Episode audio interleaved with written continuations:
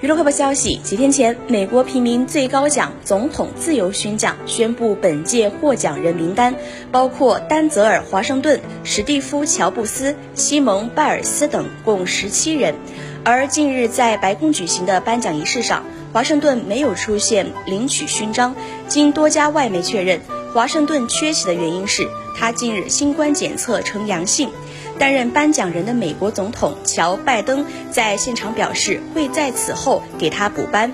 今天有个人想到场却没能到场，丹泽尔·华盛顿，美国历史上最伟大的演员之一。他今天不能跟我们一起，但我会在之后他能来这儿的时候颁给他这个奖。